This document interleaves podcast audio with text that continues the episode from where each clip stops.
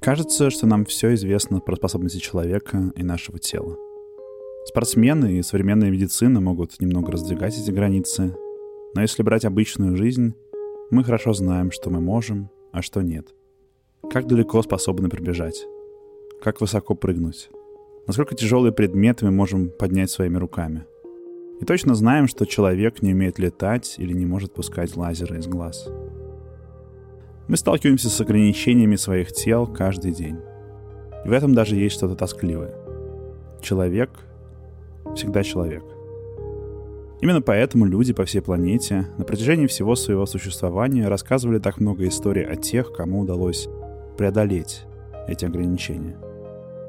Ведьмы из славянской мифологии, которые могут летать по воздуху силачи из фольклора Коми, которые поднимают камни размером с дом и носят на плечах по 12 дубовых стволов за раз. На русском севере есть история о колдунах, которые общаются с подводными чертями и поэтому могут нырять в реку и дышать там под водой. Все это рассказы о том, как люди делают что-то невозможное. Сегодня, наверное, самая распространенная такая идея — это телекинез. Очень простая и одновременно манящая, соблазнительная способность, которая отличает своего обладателя от других людей. Способность передвигать предметы на расстоянии, не притрагиваясь к ним. Многие не сомневаются, что это лишь фантазия. Но тем не менее, это фантазия, о которой не перестает говорить и которая крепко засела в наших умах. Привет. Меня зовут Гриша Пророков, и это подкаст «Жуть».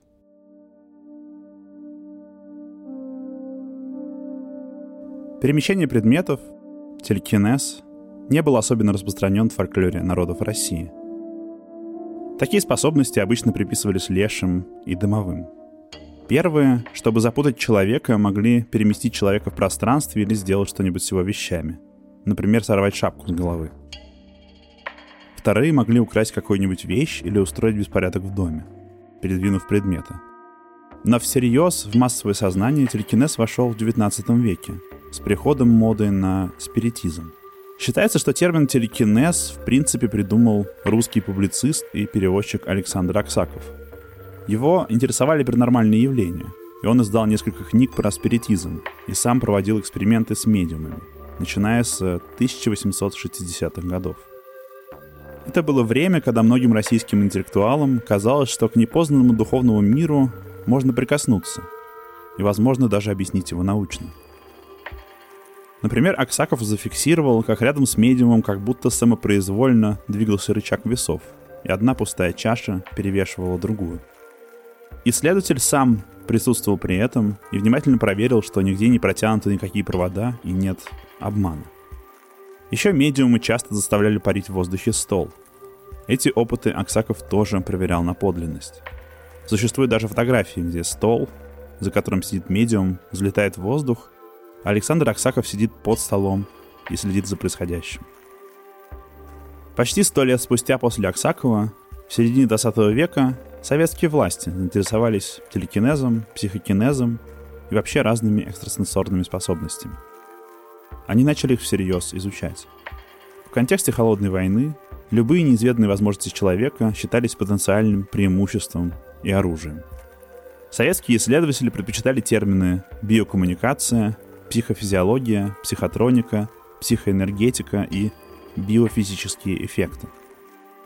В 1924 году Анатолий Луначарский, нарком просвещения, создал комиссию, которая занималась психическими исследованиями. Большим энтузиастом этих исследований был академик Владимир Бехтерев, который работал в Санкт-Петербургском институте мозга.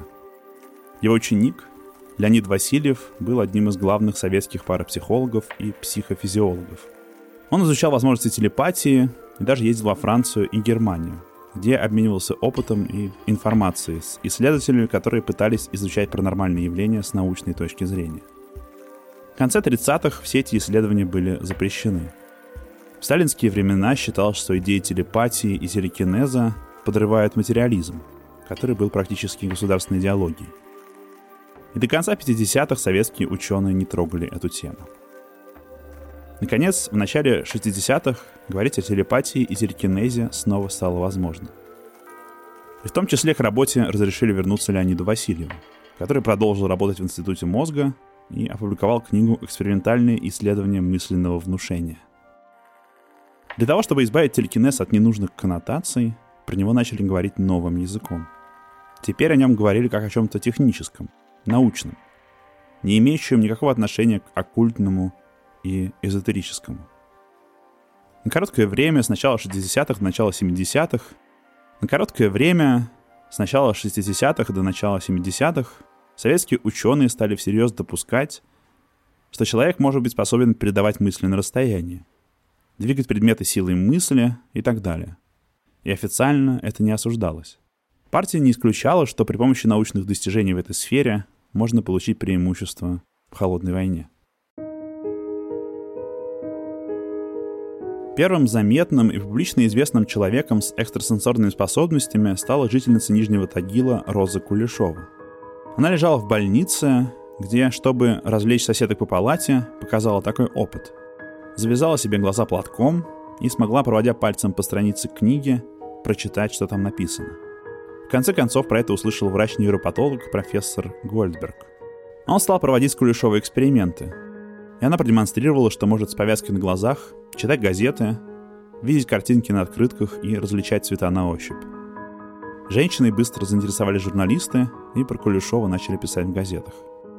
Сначала она переехала в Свердловск, затем в Москву, где ее протестировали еще несколько ученых. Про Кулешова написали в журнале «Знание и сила», где всерьез говорили о том, что она обладает кожным зрением. О феномене даже написали зарубежные издания – Например, в американском журнале Fate в 1963 году. В 70-е, когда официальное отношение к экстрасенсорным способностям стало жестче, и в Советском Союзе подобные истории стали разоблачать, про Кулешова начали выходить критические материалы. Давались разные объяснения. Либо что она запоминает текст перед тем, как надеть повязку, или что она как-то подглядывает через повязку.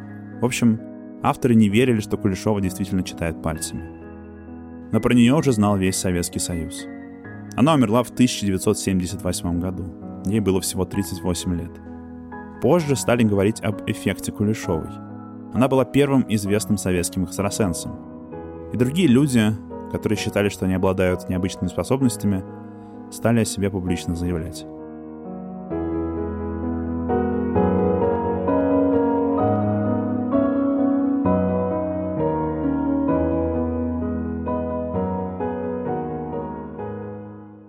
10 марта 1970 года Нина Кулагина, домохозяйка и бывшая радистка танковых войск Красной Армии, остановила силой мысли бьющееся сердце лягушки. Она находилась в одной ленинградской лаборатории. Сердце незадолго до этого извлекли из лягушки и поместили в раствор, в котором еще в течение часа могли поддерживать его биение. Ученые подсоединили к органу электроды и измеряли при их помощи количество ударов в минуту. Кулагиной понадобилось 20 минут, чтобы подготовиться к эксперименту, а затем еще 7 минут, чтобы мысленно остановить сердце лягушки. По словам советских врачей, наблюдавших за ней, частота ее собственного сердцебиения резко возросла в эти 7 минут. Затем она попыталась увеличить частоту сердцебиения врача, который со скепсисом относился к ее способностям. Оба были подключены к аппаратам ЭКГ, Через пару минут наблюдатели заметили, что сердце врача бьется с опасной частотой, и эксперимент был прекращен.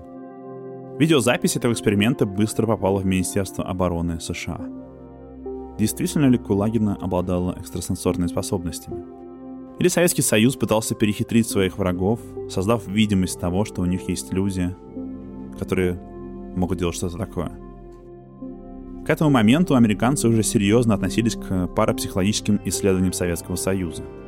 Несколько лет спустя, в 1975 году, Министерством обороны был выпущен сегодня уже рассекреченный внутренний 70-страничный документ «Советские и чехословацкие парапсихологические исследования». Эксперименты с Кулагиной проводил доктор Геннадий Сергеев из Ухтомского института. Он выдвинул теорию, что Кулагин управляет неизвестным науке видом энергии, который он назвал словом «биоплазма». Он даже создал инструмент, который, по его мнению, эту биоплазму измерял.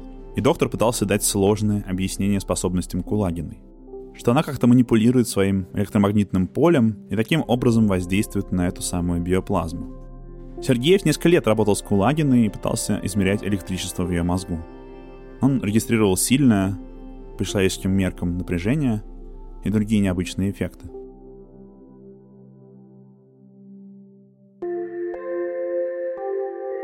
Эксперимент 70-го года с сердцем лягушки был самый известный с Кулагиной, но она заинтересовала советских ученых и общественность гораздо раньше. Кулагина родилась в 26 году в Ленинграде. Когда ей исполнилось 14 лет, началась блокада. В 42 году она стала добровольцем и вступила в ряды Красной Армии. По словам Нины, а точнее ее полное имя было Нинель, она всегда знала о своих способностях. Она могла видеть вещи, которые лежат у людей в карманах. Говорила, что может определять болезни людей, которых встречала. Когда ее спрашивали, как у нее это получается, она отвечала, что образ самой болезни появляется у нее в голове, и она испытывает те же самые боли. Однажды, когда Нина Кулагина была в плохом настроении, она проходила мимо шкафа, на котором стоял кувшин, и этот кувшин сам покачнулся и упал на пол, разбившись в дребезги. После этого случая странные вещи начали происходить в ее квартире. Без видимых причин включался и выключался свет — предметы вдруг двигались и тянулись к ней. Позже она научилась контролировать свои способности. В начале 60-х Кулагина попала в больницу после нервного истощения. В промежутках между терапией она занималась шитьем. Врачи заметили, что она выбирает из своей швейной корзины любой нужный ей цвет ниток или ткани, не глядя на нее. Парапсихологи предложили ей принять участие в различных экспериментах. Когда же Кулагину проверили, то оказалось, что она может различать и видеть цвета кончиками пальцев.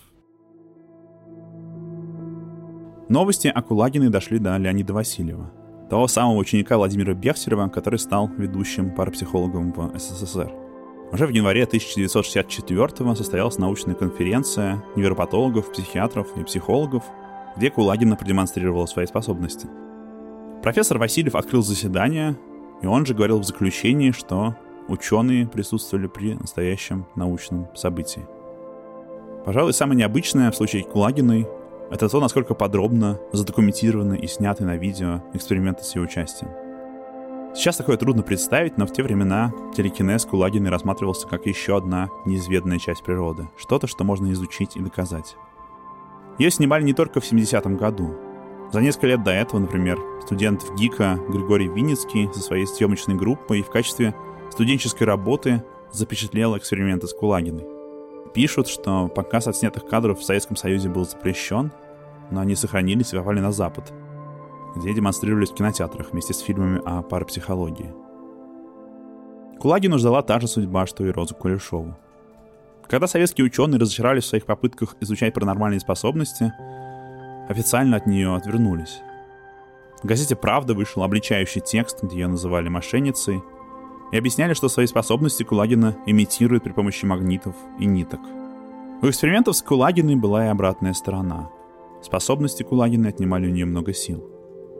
После одной серии тестов, например, она была полностью истощена и почти потеряла пульс.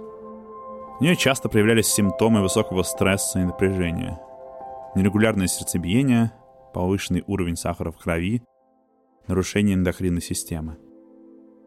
В конце 70-х у Кулагиной случился сердечный приступ, который почти ее убил. Тем не менее, она продолжала подвергаться экспериментам, вплоть до своей смерти в 90-м году. Многие до сих пор считают, что эксперименты истощили ее, подорвали ее здоровье и, вероятно, приблизили ее смерть. На похоронах Кулагину называли героем Ленинграда, отмечая ее храбрость во время блокады. Но некоторые хвалили ее за жертву иного толка, которую она принесла своей стране – то, что эта женщина давала ученым и врачам неустанно исследовать ее и тестировать ее способности в поисках неуловимой энергии и неизведанных возможностей человека.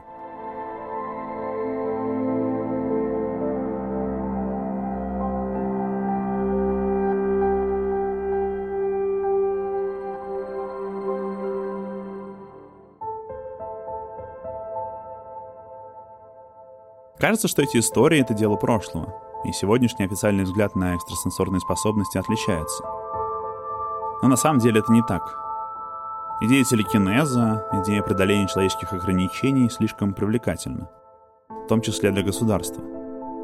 Существует свидетельство, что попытки применять людей со сверхъестественными способностями предпринимались во время войны в Чечне.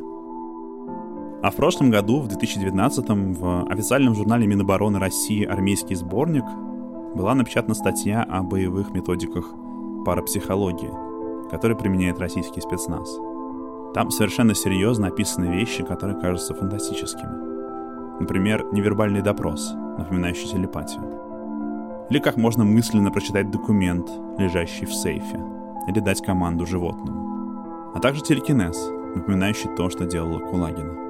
Например, как силой мысли сбивать компьютерные программы, сжигать кристаллы в генераторах и нарушать радиокоммуникацию, вызывая помехи.